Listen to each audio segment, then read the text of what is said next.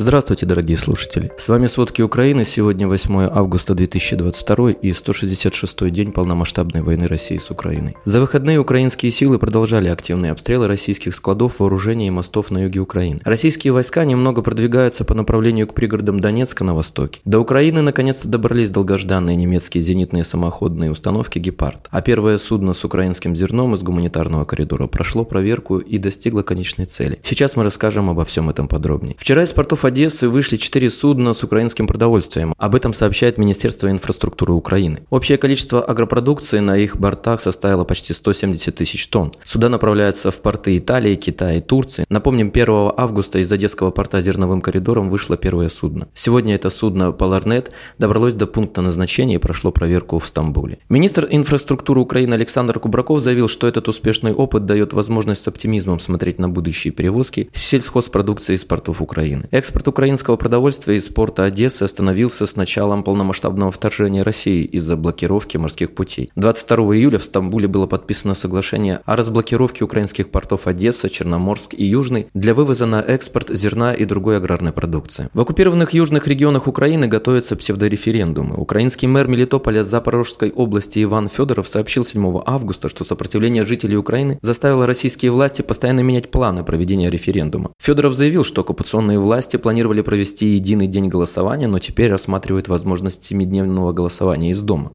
Он считает, что во время такого голосования вооруженные российские военные будут ходить от дома к дому и опрашивать мелитопольцев. Федоров утверждает, что только около 10% гражданских лиц, оставшихся в Мелитополе, поддерживают российскую оккупацию. Он предупреждает, что российские военные будут угрожать расстрелом жителям, которые не проголосуют за аннексию. Советник украинского главы администрации Херсонской области утверждает, что подготовка к нелегитимному псевдореферендуму недавно была приостановлена из-за украинских ударов хаймарсами по складам и коммуникациям российской армии. Так представители Херсонской областной администрации считают, что голоса местных жителей пытаются купить за пособие в 10 тысяч рублей. Правда, неясно, как организуют псевдореферендумы, если удары хаймарсами возобновились, да и партизаны продолжают действовать. Так замглавы оккупационной администрации Новокаховки Виталий Гур, на которого на днях было совершено покушение, скончался по дороге в Крым. А открытие Антоновского моста через Днепр в пригороде Херсона отложили из-за нового удара ВСУ. Это признала оккупационная администрация Херсонской области. В ночь на сегодня был нанесен новый удар по Антоновскому мосту через Днепр в оккупированном российской армией Херсоне. Там сгорела техника строителей, которые ремонтировали мост после предыдущих обстрелов. Так называемый замглавы Временной администрации Херсонской области Кирилл Стремоусов сообщил журналистам, что открытие моста теперь будет отложено. Каховский мост в Херсонской области выше Антоновского по Днепру тоже обстреляли. Об этом сообщила начальница Объединенного координационного пресс-центра сил обороны Юга Украины Наталья Гуменюк. Она также добавила, что вооруженные силы Украины уничтожили несколько российских баз с боеприпасами на юге Украины. В офисе президента сообщают о критической ситуации в районах активного наступления в Херсонской области. Там все больше людей вынуждены жить в погребах, в то время как российская армия жестоко обстреливает освобожденные села. В Николаевской области ситуация фактически немногим лучше, особенно на линии разграничения.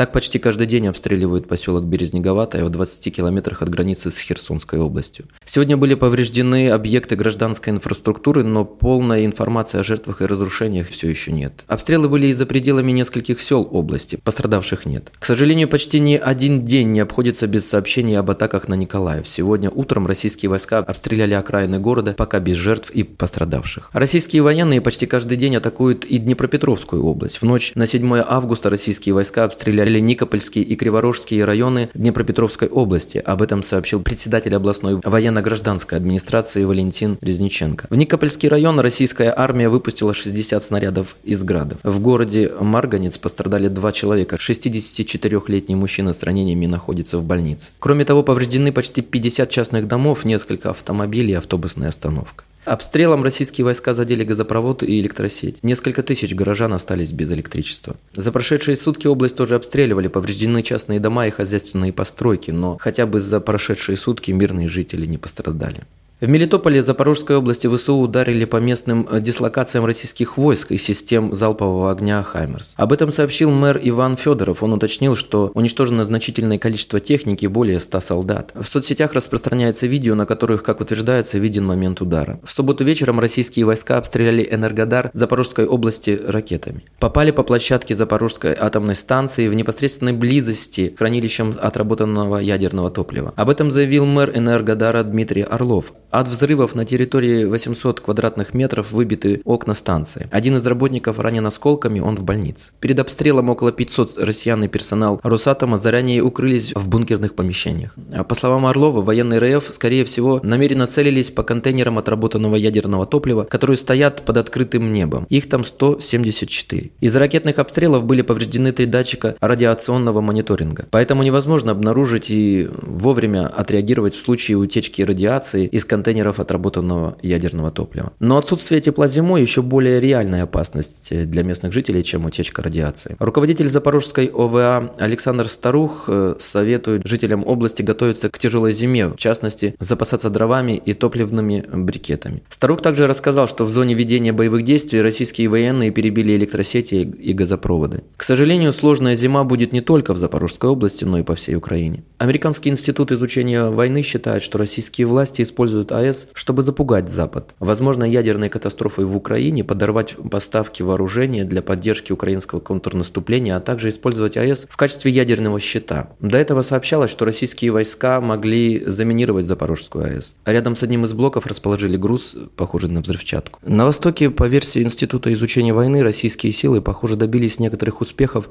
в населенных пунктах на окраинах Донецка. Они продолжили попытки прорвать украинские оборонительные линии вдоль линии соприкосновения Авдеевка-Донецк. Авдеевка, напомним, в 5 километрах от окраин Донецка. Также российские войска продолжают атаковать э, в направлении Славянска и Северска, на севере Донецкой области и на юге Харьковской. А российские войска обстреляли частный сектор в центре Славянска Донецкой области. Такую информацию передает глава военной администрации города Вадим Лях. По его словам, раненых и погибших нет, а вот в Бахмуте из-за постоянных обстрелов российской армии ситуация ухудшается, но пока остается контролируемой. За минувшие сутки погибли три мирных жителя и сгорели четыре дома. Утром были повторные обстрелы. В части города нет электричества, и отремонтировать электросети пока невозможно из-за обстрелов.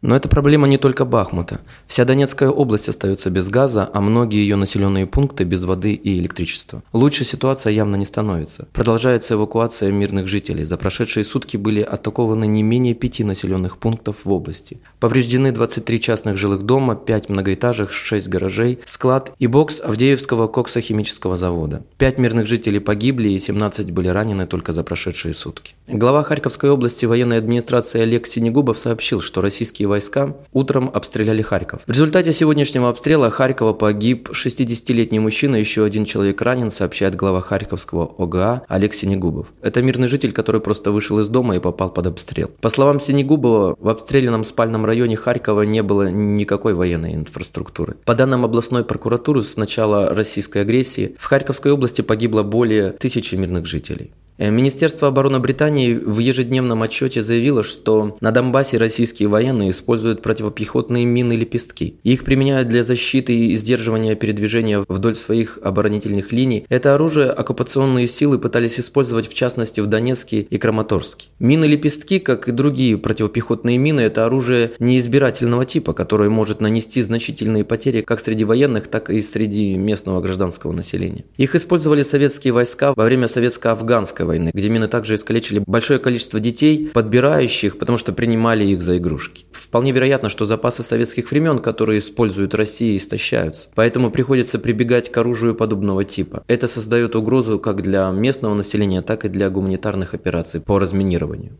Главное управление разведки Украины считает, что с 1 августа на территории так называемой ДНР началась новая волна мобилизации. К примеру, в Луганске за 40 минут на рынке забрали два автобуса мужчин, большинство из которых грузчики. В Волчевске мужчин забирали посреди улиц. Продолжаются облавы по предприятиям и коммерческим учреждениям. Также распространяется информация, что военным из России выдают современные бронежилеты и каски, а мобилизованным местным жителям крайне устаревшие. Но проверить такие сведения трудно, если невозможно. Ранее глава Луганской областной военной администрации Сергей Гайдай сообщил, что в Луганской области оккупационная администрация вызывает учителей из отпуска отпусков, чтобы вручить им повестки. Также оккупационная администрация собирает списки рабочих мужского пола на предприятиях. Как правило, можно найти только обрывочную информацию о положении дел на оккупированных территориях. Проверить ее совершенно невозможно из-за того, что наблюдатели гуманитарных миссий часто оказываются в лагерях в так называемых ЛДНР. Но обрывочные сведения, которые поступают э, к представителям украинских властей от людей на местах, часто говорят о гуманитарной катастрофе. Власти так называемой Луганской Народной Республики только сейчас начали хоронить погибших в рубежном людей. Об этом сообщил в Телеграм глава Луганской областной военной администрации Сергей Гайдай. По его словам, хоронят местных жителей, которые погибли еще в марте-апреле. На днях похоронили 63 человека, написал Гайдай. Тем временем советник мэра Мариуполя Петр Андрющенко написал, что смертность в больницах оккупированного российскими войсками города выросла более чем в пять раз. По его словам, за прошедшую неделю в маленькой больнице Мариуполя скорой помощи погибли 36 человек. Андрющенко отметил, что на пике пандемии COVID-19 число умерших во всех больницах города не превышало 20 человек в неделю. При этом на тот момент в Мариуполе проживало 530 тысяч человек, сейчас их осталось около 130 тысяч. Гуманитарная катастрофа приходит проходит вместе с этической. Мариупольский городской совет сообщает, что на сцене э, филармонии в городе оккупационные власти начали монтировать тюремные клетки для того, чтобы в сентябре провести постановочный суд над украинскими военнопленными. Мэр города Вадим Бойченко призвал мировое сообщество, включая ООН и Международный Красный Крест, вмешаться, чтобы не допустить в Мариуполе второй Еленовки. А пока в российской армии нарастает несогласованность, тактические и оперативные проблемы. Министерство обороны Британии утверждает, что на войне в Украине погибло не менее 10 российских генералов. Еще как минимум 6 российских командующих были уволены с начала российского вторжения в Украину. Украине тем временем продолжает помогать оружием и подготовкой военных. Сегодня оперативное командование Юг сообщило, что в Украину доставили первые три немецкие зенитные самоходные установки «Гепард».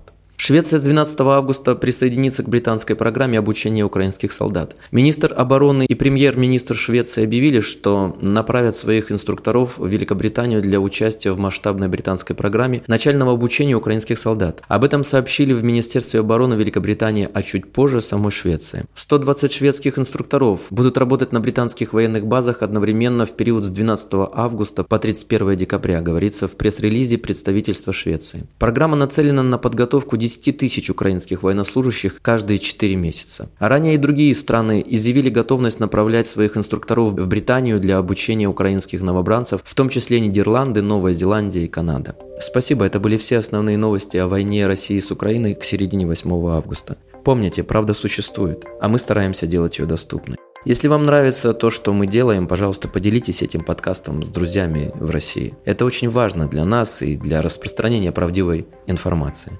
До встречи.